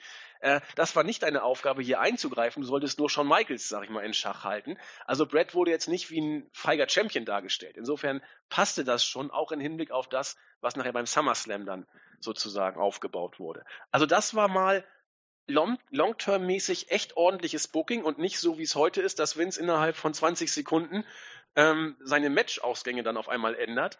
Äh, passte hier alles gut zusammen, ne? Auf jeden Fall, ja. Gut, damit war klar, der WWF-Gürtel wechselte nicht und wir hatten sämtliche Erstrunden-Matches des King of the Ring Tournaments auch hinter uns. Nochmal zur Rekapitulation, was nach den Erstrunden-Matches jetzt in den Halbfinals auf uns wartete. Einmal Razor Ramon gegen IRS und im anderen Halbfinale Owen Hart gegen 123 Kid gewissermaßen. Oha, bei dir ist gerade Alarm. Ja, genau, ja, hier fahren wieder. Das sind meine Gärtner, die hier gerade mit LKWs vorfahren und genau den Garten mal ein bisschen umgraben. Richtig. Da haben sie ja viel zu tun. Das ist ja richtige, äh, was ich, wie viele ja. Quadratkilometer das sind. Ja, es, es, geht schon seit Wochen so total anstrengend. Ich meine, die Außenanlagen müssen ja auch in Schuss gehalten werden. Richtig, ich kann das ja nicht alles selber machen. Wer bin ich denn? Gott, Gott bewahre, da brauchst du mindestens 30 Leute für. Ja, auf jeden Fall, deswegen LKWs, ja. Ja, okay. Kommen wir also zum ersten Halbfinale. Eben schon angesprochen, Razor Ramon gegen IRS. Machen wir es kurz und knackig. Das Match dauerte fünf Minuten, gute fünf Minuten und es war nicht gut. Razor Ramon hat IRS schon außerhalb des Rings angegriffen, als der noch gar nicht richtig da war. Eigentlich eine lupenreine Heal-Aktion. Ähm, egal. Der, den spektakulärsten Move des Matches hatte unser sympathischer Steuereintreiber. IRS wollte Razor angreifen, sprintet auf ihn zu, springt ab, aber dabei versehentlich über das oberste Seil. Eigentlich ein Move, äh, brandgefährlich, so ein Ding zu bringen, aber er hat's dann überstanden. Um sich von dem Schock zu erholen, gab es danach erstmal viele, viele Haltegriffe. Man braucht eben auch mal Pause, zumal Razor ja noch mal ein Match später auch noch ran musste. Und irgendwann zog Razor Irvin an der Krawatte, dann kam der Razor's Edge und dann war schon Schluss. Das war's. Nicht genau. so dolle. Nee, gar nicht dolle, überhaupt nicht dolle. Fünf Minuten nicht sagen und kurz. Ähm, naja, aber ähm, wie gesagt, war eher so wirklich ein Übergang, äh, ne, um das dann irgendwie auch schnell abzuhandeln. Ähm, ich, ich wundere mich ehrlich gesagt so ein bisschen doch über äh, ähm, doch die die kurzen äh, Turniermatches, weil das, äh, weil das King of the Ring ja schon groß aufgebaut wurde und auch äh, als wichtiges und äh, ne, äh, ähm, Turnier ja behandelt wird. Und da fand ich äh, gerade dann auch im Finale äh, unglaublich, dass da die Zeiten so kurz waren. Aber gut, ähm, in dem Fall war das besser. Ähm, bei IRS und Razor Ramon, ähm, wie gesagt, Razor Ramon braucht Wrestler, die einen, die ihn auch, sage ich mal, zu einem guten Match bewegen können. Genau, und wenn man das nicht hat, macht man es lieber kurz und das hat man hier gemacht, um das Positive rauszustellen. So, dann kommen wir zu einem Match, das mir ganz, ganz schwer fällt zu bewerten. das zweite Halbfinale. Owen Hart, der böse Heel, gegen den One-Two-Three-Kid, den, das Face, der nach seinem Match von Jeff Jarrett übel auseinandergenommen wurde. Und äh, die Kommentatoren haben es entsprechend auch so gesellt. Meine Güte, wird er überhaupt antreten können nach dieser Abreibung, die er bekommen hat? Nachdem Owen dann im Ring war, passierte lange Zeit nichts. Dann kam die Musik des One-Two-Three-Kids, der kam aber nicht. Und nach einer gewissen Zeit kam er dann die Zähne zusammenbeißend dann doch noch aus der Kabine und kam an den Ring. Ich habe ähm, zu, also wenn man das auf dem WWE Network guckt, sieht man ja immer die Länge der einzelnen Matches. Man sieht sie zwar nicht genau, man sieht, wann das Match losgeht ungefähr und wann es zu Ende ist. Also die, der, der, der, der äh, erste Move ist, glaube ich, ein weißer Punkt und der Finishing Move ist ein roter Punkt. Und da lag nicht viel Platz dazwischen, wo ich dachte, meine Güte, das kann ja eigentlich, bevor es losgeht, ist es gleich schon wieder vorbei. Und ich habe immer darauf gerechnet, dass irgendwie ein Schlag kommt und dann ist es vorbei, aber so war es dann nicht. Ähm, leicht gelangweilt habe ich dann gedacht, okay, gucken wir mal, was ist. Und ich war absolut geflasht. Also schon bevor es losgegangen ist, hat äh, der One-Two-Three-Kid einen Dropkick von Owen Hart eingesackt. Und der dann war kam, sehr, sehr, der war sehr, der sah sehr brutal aus so. Ja, also als ob irgendwie Kid auch nicht so richtig damit gerechnet hätte in genau, dem Moment. Ja. Er hat ihn voll abgekriegt von der Seite. Und dann dachte ich, oh je, jetzt der Big Splash von Owen, klar, macht Sinn, dass das Match dann gleich vorbei ist. Aber es gab, und das war, glaube ich, auch der Finisher, doch, der Big Splash von Owen vom obersten Seil, der Rocket Launcher hieß das Ding doch, glaube ich. Und da dachte ich, okay, das war's, aber es gab einen Kickout vom, vom Kid. Da dachte ich, huch, was ist denn hier los? Und dann ging es Schlag auf Schlag weiter. Moonsault von, äh, vom One-Two-Three-Kid. Owen kicks out. Dann auch weiter viele spektakulären, spektakuläre Aktionen. Ähm, Suplex, German Suplex mit, mit Brücke, ohne Brücke. Ich war absolut geflasht. Irgendwann setzt Owen dann den Sharpshooter an, also den Finisher seines Bruders und hat dann entsprechend auch nach dreieinhalb Minuten gewonnen. Das waren für mich, und jetzt lege ich mich ganz, ganz weit aus dem Fenster, die äh, besten drei Minuten, die ich in der WWF in den 90er Jahren äh, gesehen habe, also ich muss auch sagen, ich habe dann bis jetzt nur bis 1995 geguckt, also da kommt noch die zweite Hälfte. Aber wenn man diesen Match hier zehn Minuten gegeben hätte, auf dem Niveau, ich hätte, oder, oder elf, zwölf, ich hätte, und das ist mein voller Ernst, fünf Sterne gezückt.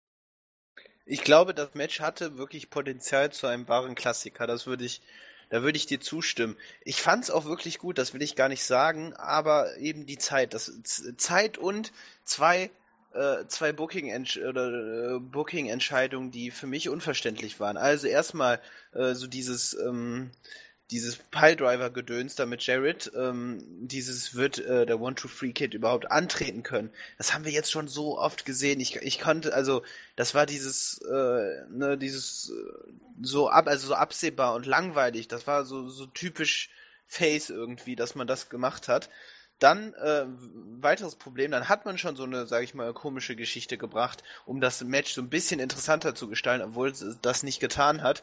Und dann kommt der One-to-Free-Kid zum Ring und zählt kein Stück mehr. Also nichts war mehr von drei Piledriver mit drei Top-Rope-Faustschlägen mehr zu sehen und hat da rausgehauen wie sonst was, was ja auch cool ist, aber nicht nach drei Piledrivern, die ihn fast, äh, äh so, so hatte dann kurz nach dem Match gesellt, fast getötet hätten. Und jetzt so keinen Anschein mehr irgendwie davon. Und das fand ich so ein bisschen, das, das hat, hat mich persönlich so ein bisschen, oder mir persönlich das Match so ein bisschen versaut, weil halt da so gar nichts mehr von äh, dem One to Free Kid kam, was so ansatzweise darauf hingedeutet hätte. Ähm, ansonsten hast du durchaus recht, für diese drei, dreieinhalb Minuten ungefähr hat man da unglaublich viele krasse Moves rausgehauen, eine Schnelligkeit an den Tag gelegt, äh, und wirklich quasi ein Klassiker im Schnelldurchlauf erzählt. Ähm, man hat Nearfalls gebracht, Owen Hart mit dem Fuß auf den Seil, wo äh, der One-Two-Free-Kid quasi fast schon den Sieg äh, abgestaubt hätte. Und ähm, genau, dann aber dann doch der Sieg von Owen Hart äh, in dem Sharpshooter. Es war ein gutes Match, aber viel zu kurz. Ja, natürlich. Also das ist dreieinhalb Minuten, das ist in jedem Fall zu kurz. Ich muss trotzdem kurz mal äh, auf das eingehen, was du gesagt hast. Und zwar ähm, zum einen wird er antreten können oder auch nicht. So eine, sag ich mal, abgeschmackte Geschichte, die man schon viel zu oft gesehen hatte, als dass man es noch irgendwie ernst nehmen könnte.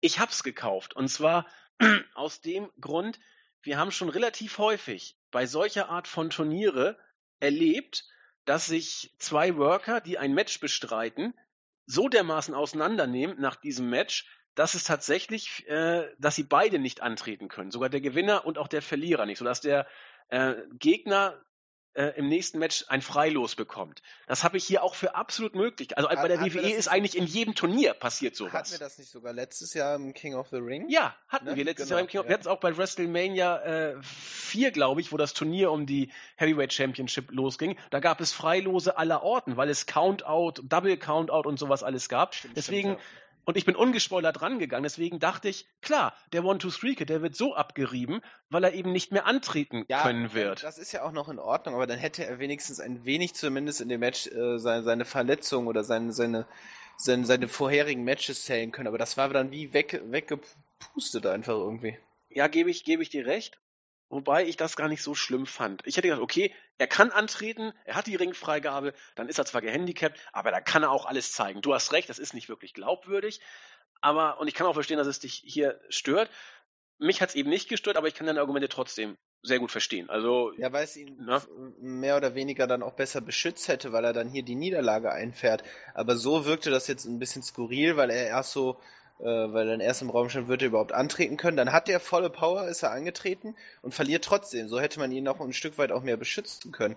Also es wäre so für beide Wrestler auch das, das Bessere gewesen, aber so wirkte, was hat es ein bisschen für mich. Aber wie gesagt, es war ein gutes Match auf jeden Fall.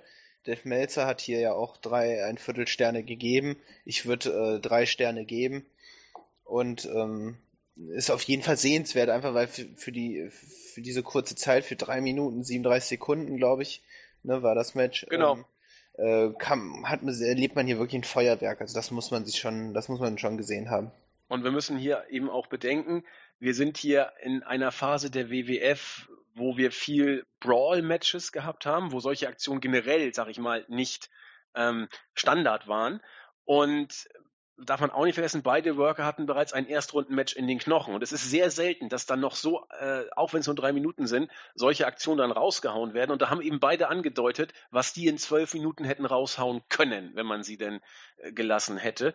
Und wenn ihr wirklich äh, mal gucken wollt, was in den 90er Jahren bei WWF möglich war, guckt euch diese drei Minuten einfach an und mal unter uns, wenn Dave Meltzer für ein dreieinhalb Minuten Match drei ein Viertel Sterne raushaut, dann muss das schon Bombe gewesen sein, weil ja, kein dreieinhalb Minuten Match kriegt sonst irgendwie über zwei Sterne.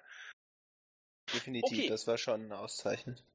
Weiter geht's. Wir hatten ja noch mehr auf dem Programm. Nachdem auf diese Weise also das Finale des King of the Ring feststand, nämlich eben The Rocket Owen Hart gegen Razor Ramon hatten wir noch die Tag Team Championship auf dem Programm. Also von der, von der, vom Papier her eigentlich ein überragender Pay-per-View, also was da alles äh, verteidigt wurde.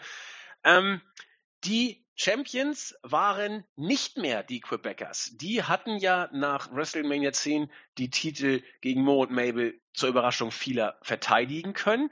Hatten sie dann auf der England-Tour im Rahmen einer Hausshow gegen Mo und Mabel kurzzeitig verloren, um sie zwei Tage später wieder zu gewinnen, hatten dann allerdings, also die Quebecers jetzt, hatten dann allerdings die Gürtel letzten Endes gegen die Head Shrinkers verloren. Die waren seitdem also aktueller äh, Träger der Gürtel. Seit Captain Lou Albano dazu stieß, waren sie sogar Faces hatten auch ordentliche Reaktionen bekommen und traten gegen ein Heal-Team erster Güte an, gegen Yokozuna und Crush. Ich habe mir, also ich konnte nicht anders. Ähm, ich wusste, dass der so, dass das Rikishi irgendwie diese berühmte Samoan Family und, und Umaga ja auch. Es ist ja faszinierend. Ihr wisst das bestimmt alles schon viel besser als ich. Aber äh, Rikishi ist Headshrinker Fatu. Das hatte ich gar nicht so auf dem Schirm. Er war damals auch deutlich schlanker, musste man dazu mhm. auch sagen. Ähm, man hat aber schon gesehen, äh, Achtern wurde es immer ein bisschen breiter bei Fatou und dann irgendwann war er dann Rakishi ein bisschen später. Und das wisst ihr bestimmt alle. Äh, Rakishi ist natürlich auch der Vater von Jimmy und Jay Uso. Und nebenbei auch noch der Bruder von Umaga, den, den kennt ihr dann ja auch noch nachher aus seiner Zeit bei WWE Intercontinental Championship zweifacher. Also fand ich faszinierend. Also wenn ihr da irgendwie bei Wikipedia mal ähm, Anoa'i Family eingibt, dann bekommt ihr diesen ganzen Stammbaum und schon cool. Also nur mal kurz, dass ihr es mal gehört habt. Ihr wisst es bestimmt schon, aber einige wussten es vielleicht auch nicht. Ja, was haben wir gesehen? Äh, was habe ich hier hingeschrieben? Man sieht, dass die Usos die Söhne von Fatou sind. Ja, das sieht man in der Tat vom Gesicht her teilweise. Du Fuchs hast aber was herausgestellt. Ich, ich bin auch, ich, bin auch, ich recherchiere ja. ja Hardcore bis zum Ende. Ich, ich dahin, was wehtun.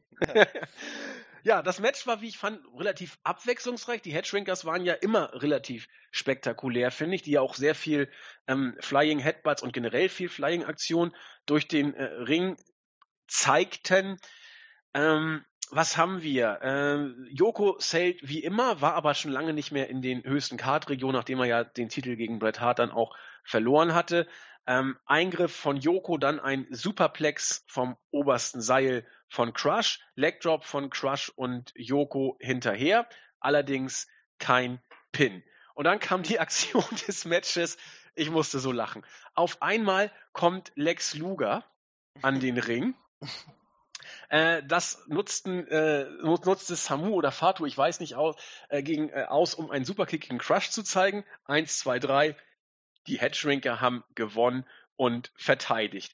Aus irgendeinem Grund nimmt danach Crush Lex Luger auseinander, aber die Hedgerinkers machen den Safe, sodass dann am Ende die Hedgerinkers verteidigt haben und der gute Lex Luger entsprechend nicht verprügelt wurde. Sah Lex Luger mit seinem Badeanzug in Amerika-Flagge nicht geil aus? Ah, es war wunderschön, wirklich. Also immer so kurz vor, ich möchte meine Sexualität überdenken. Ähm, also Lex Luger ist, ist großartig. ähm, aber noch kurz vorher zum Match äh, selber. Also hier finde ich, hat Art Donovan auch wieder sich selbst übertroffen. Ich glaube, irgendwas hat er im Kommentar zu Yokozuna irgendwie gesagt, so von wegen, ah, so, oh, Gorilla, dann die, die Beine des Mannes sind ja größer als manch Oberschenkel. Und äh, so ein Kram war auf jeden Fall wieder sehr lustig.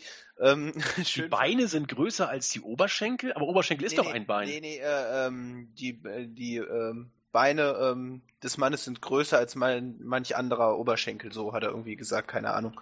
Ähm, das verstehe ich nicht. Nee, verstehe ich auch nicht. Okay. deswegen, äh, ich fand's, deswegen fand ich so lustig. Ähm, Genau, ja, auf jeden Fall, das war so, war so seine äh, Line. Ich glaube, hat er relativ zu Beginn gesagt. Nochmal nachhören oder vielleicht habe ich es auch falsch verstanden. Ähm, auf jeden Fall äh, fand ich äh, fand ich ganz lustig. Dann immer so diese klassischen USA USA Chants, ne, die dann sobald dann irgendwie die japanische Flagge äh, geschwungen wurde. Ähm, was ich ein bisschen erschreckend fand, dass Yokozuna dann doch in den letzten Monaten ziemlich so degradiert wurde, ne, von über übermäßiger Monster äh, Sumo-Ringer Status zu ähm, ja, ein Tag Team mit Crush und ähm, auch im Ring sehr, sehr farblos geworden. Also so ja, er hat ja auch, also der, der wurde ein Stück weit auch wirklich beerdigt. Er hat dann ja. auch ein Sumo-Match gegen Earthquake noch verloren. Also da ging es auch bergab. Aber auch Lex Luger, der hat ja ein King of the Ring ähm, Qualifying-Match gegen Jeff Jarrett verloren. Ja, was war denn da los? Ja, und vor allem zu Kosten einer Fehde gegen Crush, ne, sozusagen. Also selbst ja. mit Eingriff ist das keine äh, Meisterleistung. und ähm, von daher, ähm, ja, ich weiß nicht, man hat Lex Luger hier auch relativ schnell fallen gelassen, obwohl die Reaktionen auch hier wieder ganz gut waren. Er hat äh, vielleicht auch, weil er dann doch mehr Müsli gegessen hat, als Vince McMahon vielleicht wollte. Ich weiß es nicht. Ähm, auf jeden Fall äh, war er nicht mehr das Aushängeschild, was man haben wollen äh, haben wollte. Ja, also ich, ich guck mal, nach WrestleMania 10 sollte Luger eigentlich eine zweite Fehde mit Mr. Perfect starten. Allerdings hat sich äh, Kurt Henning damals verletzt, sodass man anstelle, wie du sagtest, eben diese Fehde mit Crush ähm, gebracht hat. Und danach auch Richtung SummerSlam, da sprechen wir später, auch eine unglaublich katastrophale Storyline dann mit Crush, ähm, Million Dollar Man und Tatanka auf den Weg gebracht hat. Dazu aber später mehr. Aber das ist doch schon, sag ich mal, der äh, D-Push für Lex Luger in die Midcard gewesen. Das muss man doch so knallhart sagen zu dem ja, Zeitpunkt. Ja, er wurde wirklich genauso wie Yokozuna sehr schnell und krass fallen gelassen, nachdem man alles versucht hat, ihn da als neuen Hulk Hogan zu inszenieren. Ähm, ja, erschreckend und gerade, ich glaube auch erschreckend für ihn, wenn man sich dann in einer Fehde mit Crush wiederfindet. Und wenn ich jetzt mal so ein bisschen vorgreife, er ist auch nie wieder Richtung Titel oder so auf die Beine gekommen. Ja. Es gab nachher eine, eine Tag-Team-Allianz äh, mit, mit Davy Boy Smith, aber äh, da, da, da, da lief nicht mehr viel. Nee, da lief nicht mehr. Erst wieder bei der WCW, wo er dann, äh, sage ich mal, in den Main Event gepusht wurde und auch als Star behandelt wurde. Hier war das nicht mehr der Fall. Nee, also das war, fand ich bemerkenswert. Auch wenn an dem USA-Gimmick nach wie vor festgehalten wurde, nach wie vor festgehalten wurde, ähm, weil, also, das fand ich ganz komisch, wenn man auch irgendwie an seinem Gimmick etwas geändert hätte vielleicht. Aber er war immer noch Mr. USA, der mit herrlichem Spa Spandex-Badeanzug da an den Ring kommt. Äh, hat also mich alles, also doch ein bisschen verwirrt. Zumal, wie du auch sagst, die Reaktion jetzt nicht wirklich viel schlechter waren. Sie waren ja nie überragend, aber sie waren auch nie wirklich schlecht. Also die waren ja immer okay, sag ich mal, die Lex Luger da gezogen hat. Aber das, das war für mich wirklich in die Augen springend. Ein King of the Ring Qualifying Match gegen, äh, äh, auch wenn es Countout war, gegen Jeff Jarrett zu verlieren, um dann mit Crush zu fehlen. Schlimmer kann es ja kaum kommen. Nee, definitiv. Und wenn man jetzt nochmal zum Match selber, also dann äh, kommt. Da war der Melz hat hier anderthalb Sterne gezückt, äh, auch aussagekräftig. Mich selber hat das Match auch überhaupt nicht gepasst, äh, gepackt. Wen ich immer ganz unterhaltsam finde, vielleicht kann man da auch noch kurz was zu sagen, wo es jetzt zeitlich auch schon eng wird langsam. Ähm, äh, zu Jim Cornette. Ich muss sagen, also großartig. Er hat ja auch da im Laufe der Show auch noch ein Interview gegeben. Großartiger Mann, großartiger äh, Manager muss sagen, dermaßen unterhaltsam, nur leider, ähm, nur ganz kurz, äh, leider eben auch dann doch sehr in der Zeit stehen geblieben. Ähm, wenn man sich so heute mal auf Twitter anguckt, was er da so von sich lässt. Also er ist, er hat viele Nazi-Vergleiche und so. Genau, er hat viele gute, äh, gute Seiten und ähm, ist auch sehr politisch engagiert, so gegen Trump und so, was ich so mitbekomme. Und äh, wie gesagt, halt auch ähm, wrestlerisch hat er schon auch manchmal ein paar gute Sachen, aber wie er da teilweise Kenny Omega ähm, und äh, sonst wen da auch gerade generell dann japanisches Wrestling verteufelt. Ne, viele regen sich sehr auf. Ich denke mir nur so, ja, muss das sein? Ähm, aber dann so, wie hat er irgendwie auf Twitter geschrieben, ja, man kann ja auch, äh, also so zum Thema Kenny Omega und warum man dann nicht, warum er denn sein Talent nicht äh, anerkennen würde, hat er irgendwie gesagt, ja, man kann doch Hitler auch nicht äh, für seine malerischen Kün äh, Künste loben. Ne, er bleibt ja trotzdem ein äh, schlimmer ein schlechter Mensch, sagen wir es mal so. So sinngemäß war das so sein Kontext. Warum sollte ich dann Kenny Omega loben und dann so ein Vergleich hinkt dann doch vielleicht ein wenig. Ähm, leicht. Ähm, gleich, ganz leicht. Und genau, also leider auch einer, der so sehr die 80er, 90er glorifiziert. Ähm, und ja, auch mit ähm, nicht so ähm, mit den Veränderungen des Wrestling-Business klarkommt. Das hast du schön gesagt. Wobei in, in Sachen Promo kenne ich keinen besseren. Also Bobby also, Heen vielleicht noch. Jim ähm, Cornette war so großartig. Also ja, das, das war überragend. Der Typ ist, der ist glaube ich auch einfach so. Das ist ja, so ein ja, Duracell-Häschen, genau, ja. der kann nicht. Der muss labern, labern, labern. Genau, auf jeden Fall. Okay, du hast ja schon den Zeitfaktor angesprochen. Wir haben heute genau. noch was vor. Mhm, richtig. Als nächstes kam dann das Finale des King of the Ring Matches. Owen Hart gegen Razor Ramon. Wie gesagt, ich habe es ungespoilert geguckt und war mir sicher, dass Razor Ramon dieses Ding gewinnen würde. Er war over wie nichts zu der Zeit. Ich verstehe bis heute nicht warum. Und äh, ja, so ging es in das Match los. Warum das, verstehst du das nicht? Das ist doch eigentlich offensichtlich. Also Razor Ramon ist einfach ein krasser, geiler Motherfucker. Ich fand den so scheiße immer. Ah, ich also, weiß nicht, ich, der, hat, der hat schon viel Charisma. Der ist halt im Ring jetzt nicht sonderlich gut. Ja, aber, hat er auch. Ausstrahlung und so, das ist schon, also schon so eine gewisse Anziehung einfach so. Aber warum sollte ich denn als kleiner Junge so einen arroganten Wichser ja, bejubelt. Das ist, das ist eine gute Frage, klar. Ja, und vielleicht, die... ja, aber vielleicht so dieses, diese Sehnsucht nach irgendwie auch so coolen Charakteren oder Sehnsucht halt in eigenen Leben dann vielleicht auch mal so cool zu sein wie Razor Ramon, wer weiß. Möglich, möglich. Aber wenn du dir die Reaktion anhörst, der Jubel, der kam, das waren kleine Kinder, die geschrien haben vor Begeisterung. Und, und das ist klar. Auf jeden Fall, ja. ja. das kann ich mir auch vorstellen. Er sah ja blendend aus. Muss man ja, ja, muss man ja sagen. Okay, also, ähm, es war für beide jetzt das dritte Match des Abends, muss man dazu sagen. Das Timing stimmte nicht mehr immer, um es mal so zu sagen, erst recht nicht bei Razor Ramon. Das sage ich hier auch ganz deutlich. Da, da war auch beileibe, wie du eben schon angedeutet hast, im Ring nicht immer alles Gold, was glänzt. Ähm, das Fünf-Sterne-Match gegen Shawn Michaels, da war er überragend gut. Das will ich gar nicht alles auf Shawn Michaels äh, schieben, aber er braucht eben, wie wir schon angedeutet haben, einen guten Gegner. Owen ist so ein guter Gegner, das kann man sagen. Aber ähm, das Match war auch nicht verkehrt, aber es hat mich auch nicht so richtig mitgerissen. Es gab einen ganz intensiven Chokeslam von äh, Ramon gegen äh, Owen Hart. Dann ansonsten noch ein bisschen Technik, Side Suplex vom obersten Seil, äh, auch von Razor Ramon gegen Owen Hart. Der hatte ordentlich Impact. Dann und da war der Moment sozusagen, wo klar war, was Envil hier wollte. Griff Envil zugunsten von Owen ein gegen äh, Reza Ramon. Und damit war klar, Envil jetzt auch auf der Seite der Heels gelandet, macht gemeinsame Sache mit Owen Hart. Der hat dann irgendwann den Flying Elbow Job vom obersten Seil angesetzt. Eins, zwei, drei. Owen Hart hat das King of the Ring Turnier gewonnen. Danach hatten beide nochmal, also Envil und Owen, Reza Ramon auseinandergenommen.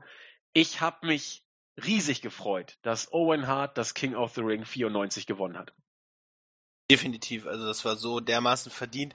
Und dann schließt sich halt dieser Kreis, warum ich diese Story auch so großartig finde, dass man hier jetzt halt, äh, in Folge dann eben seinen Bruder, also eben Owen Hart, gewinnen lässt und Bret Hart der erste King of the Ring war, nun Owen Hart in seine Fußstapfen tritt, gleichzeitig das aber auch als unglaublichen Sieg zelebriert, eben ähm, auch Unterstützung mit seiner einzig wahren Familie, wie er so äh, sinngemäß gesagt hat, dass er, ja, also Jim Knight hat so der einzige ist, auf den er zählen kann.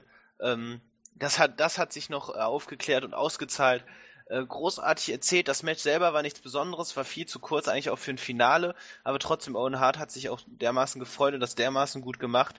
Ähm, von daher fand ich diesen Payoff einfach großartig.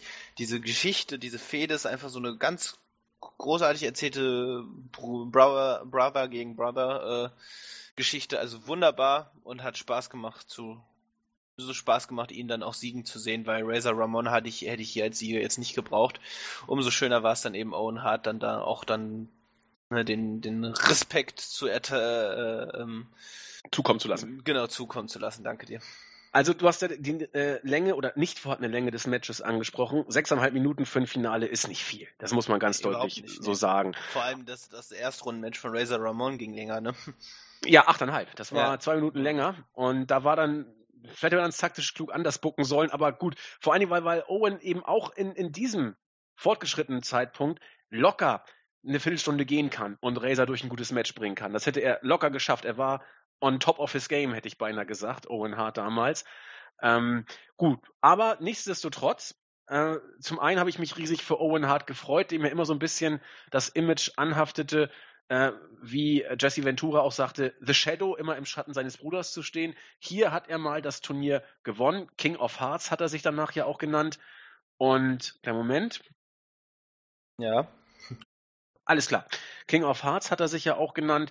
Und äh, das war einfach ein toller Moment. Und es war vor allen Dingen nicht nur ein Moment, es war ein weiterer, ein weiteres Puzzleteil in der Storyline um Brad und Owen. Ich sag nur Richtung SummerSlam, da gab's noch ein bisschen mehr. Und auch eine Zahl wurde da äh, gezückt von Dave Meltzer, die er sehr selten zückt, darüber allerdings, wer dann, wenn es dazu kommt. Bei der Krönung hat Owen Hart dann eben gesagt, Envil ist der einzige, auf den man sich immer verlassen könnte. Ich habe ihm immer vertraut und jetzt hat sich's quasi ausgezahlt. Die Allianz zwischen Envil und Owen war damit zementiert. Und dann, genau. als eigentlich alles vorbei war, oder willst du noch was dazu sagen? Nee, dazu nicht mehr, nee. Super.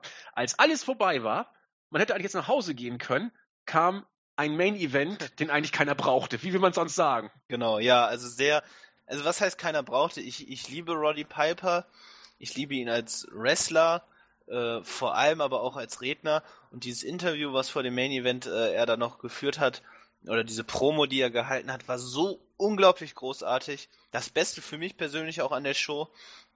Ein unglaublich talentierter Redner, wirklich gehört zu den Besten seiner Zeit. Ähm, muss, muss ich einfach sagen, ich weiß nicht, ob du dich an das Interview erinnerst. Natürlich. Ähm, genau, und äh, auch Mit freiem Oberkörper in der Umkleidekabine. Genau, richtig, wie er dann da äh, sich auszog und ähm, wie er die, wie er einen fesselt und selbst da hatte ich kurz das Gefühl, dieses Match will ich doch kurz sehen. Dann ging das, als das Match anfing, wieder ganz schnell weg, äh, das Gefühl. Aber er hat mich kurzzeitig gepackt und ich bin einfach ein, ein ganz, ganz großer Fan und ähm, ja, er ist ein, einer, der, einer der Besten am Mikrofon.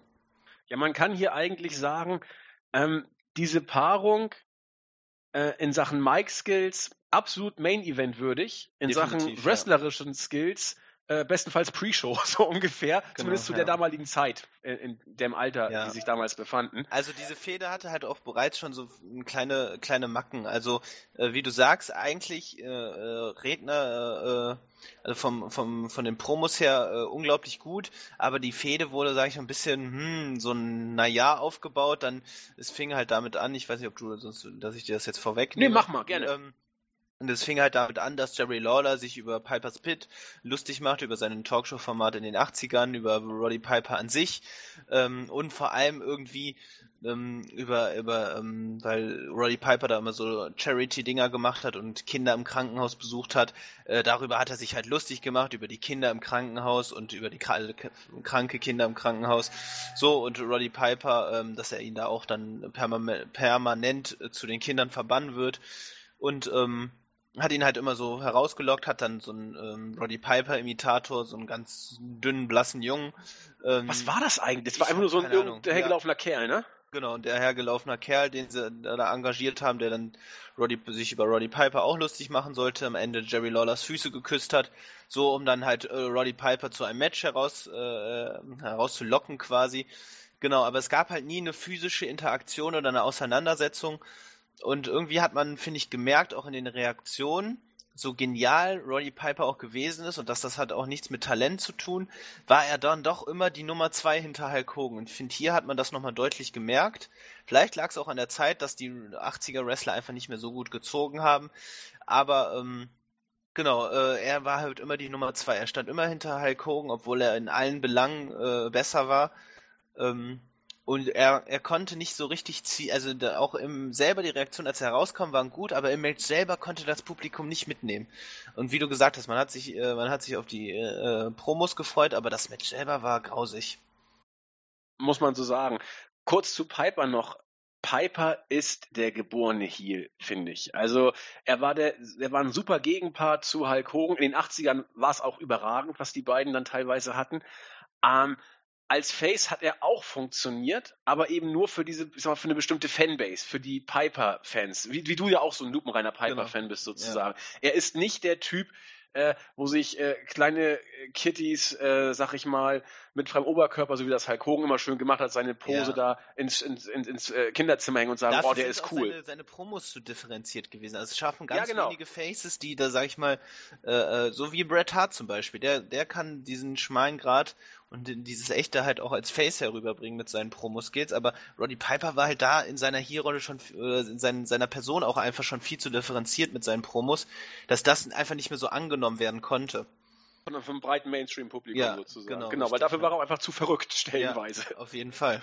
Okay, du hast das äh, Match schon mal angesprochen. Ganz kurz nochmal dazu, wir wollen ja auch äh, nochmal fertig werden. Ähm, also gesagt, ob das jetzt ein guter Main-Event war, weiß ich nicht. Ähm, Lawler Man hätte konnte. das tauschen sollen. Man hätte den Ja, genau. Finale und dann die Zeit, die man dann hätte hier sieben Minuten, sage ich mal, Roddy Piper, Jerry Lawler geben sollen und dann 15 Minuten Owen Hart und Razor Ramon. Ja, denn die beiden haben hier nämlich über zwölf Minuten bekommen und das war, naja, kann man drüber nachdenken. Dafür war Jerry Lawler äh, modetechnisch ganz weit vorne. Er kam in einer herrlichen Leggings-Unterhose da an, wo auch kleine Krönchen drauf waren. Guckt's euch mal an, großartig. Piper, wie gesagt, körperlich unglaublich fit. In Klammern habe ich auch beschrieben, legal, Fragezeichen, man weiß es nicht genau. Ähm, was man auch sagen muss, Piper Baujahr 54, der Kerl war gerade 40, Lawler Baujahr 49, also Mitte 40 waren die beiden zu dem damaligen Zeitpunkt. Entsprechend war wrestlerisch in Sachen Technik und Speed nicht mehr viel zu wollen, daher auch viel Oldschool Gebrawle. Ja, aber auch die, die, die Geschichte an sich immer, dass Jerry Lawler dann auch wie so ein blöder, dummer Heel dann ganz halt auch immer so auf dieses äh, äh, auf diesen Imitator, der inzwischen übrigens mit Roddy Piper zusammen zum Ring gekommen ist, das sollte man vielleicht noch erwähnen.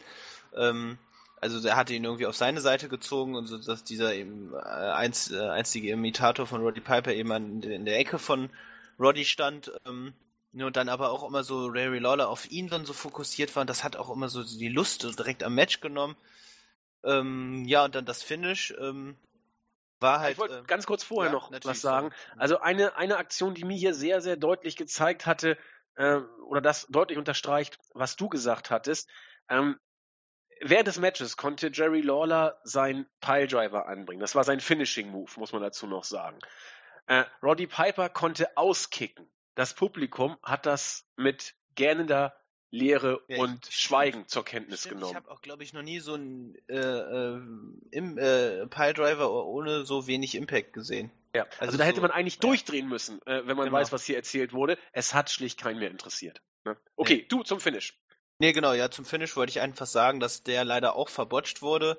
Äh, die- Gnadenlos. Die, gnadenlos. Also es war die Idee, dass man hier ein, äh, eine Bridge, ein Bridgeback Suplex da, also so ein, äh, ähm, ins Ziel bringt. Ne, Jerry Lawler war wieder mal abgelenkt durch, äh, durch den ähm, Typen da außerhalb, der ja auch dann, sag ich mal, einen, einen Heel-Sieg von Lawler verhindert hatte, der seine Füße auf dem Seil äh, äh, hatte. Genau, dann äh, Lawler, äh, Piper hat dann leider den, den Back Suplex oder Bridge in äh, Back Suplex da so voll versaut und ja, dann war das ein sehr, sehr, sag ich mal, verzweifelter Ro- Roll-Up irgendwie und das, ja, sah noch traurig aus und dementsprechend leider auch ein unrühmliches Ende oder eben passendes Ende für ein unrühmliches Match. Ja, hast du schön gesagt. Also eigentlich die wichtigen Aktionen wurden wirklich äh, verbotscht. Also Ja. Piper hat auch zwei äh, Bulldogs noch gezeigt, wobei gerade der zweite eine absolute Katastrophe war. Die, die ging, der ging sowas von nach hinten los. Und du hast eben schon gesagt, dieser Suplex, der eigentlich mit Brücke gehen sollte, das war eigentlich, es war eigentlich ein Side-Suplex, der ein ganz normaler, stinknormaler Side-Suplex, Genau. der danach einfach dann, oh, jetzt ist er fertig, ich cover mal. So kannst du eigentlich kein Match beenden, nach, nach so einem Standard-Move in Anführungszeichen. Hat man hier aber gemacht, weil er eben verbotscht war. Und was haben wir dann gesehen? Ein bescheidenes Feuerwerk zum Schluss, das uns doch an die Gegenwart erinnert, wo eigentlich auch gar kein Feuerwerk mittlerweile mehr aus Kostengründen da ist.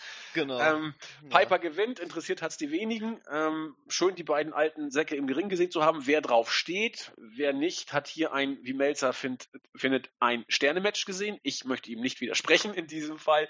Und King of the Ring war vorbei. Ja, Genau, was würdest du da als Fazit sagen? Also wie, wie, wie viele Punkte würdest du geben der Show? Also schwer. Ich, ich würde sechs Punkte geben, weil das Storytelling eben richtig, richtig gut war in den entscheidenden Momenten und weil wir Mhm. eben doch auch tatsächlich drei ordentliche Matches gesehen haben und weil einfach das Storytelling zur damaligen Zeit richtig passte. Weil irgendwo zwischen fünf und sechs Punkten würde ich geben. Ja, also da bin ich auch, ne, ich mach mal Mittelding, wenn du 6 sagst, sage ich 5,5, äh, aber du hast grundsätzlich recht, also wir haben hier drei ordentliche Matches gehabt und vor allem halt die Hauptmänner Owen Hart, Bret Hart und der One-Two-Free-Kid, die wieder au- herausragend und auszeichnend waren.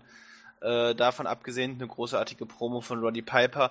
Äh, ja, da, da kann man schon, also es war kein Totalausfall, es war kein herausragendes äh, Stück Geschichte, was wir gesehen haben, aber wir haben einen guten Pay-per-View, der zu Unterhaltungszwecken, wenn man gerade nichts zu tun hat und vielleicht schon alle alle äh, Climax-Shows gesehen hat, kann ich immer so ein bisschen auf einen Bock auf Nostalgie hat, kann man sich den angucken.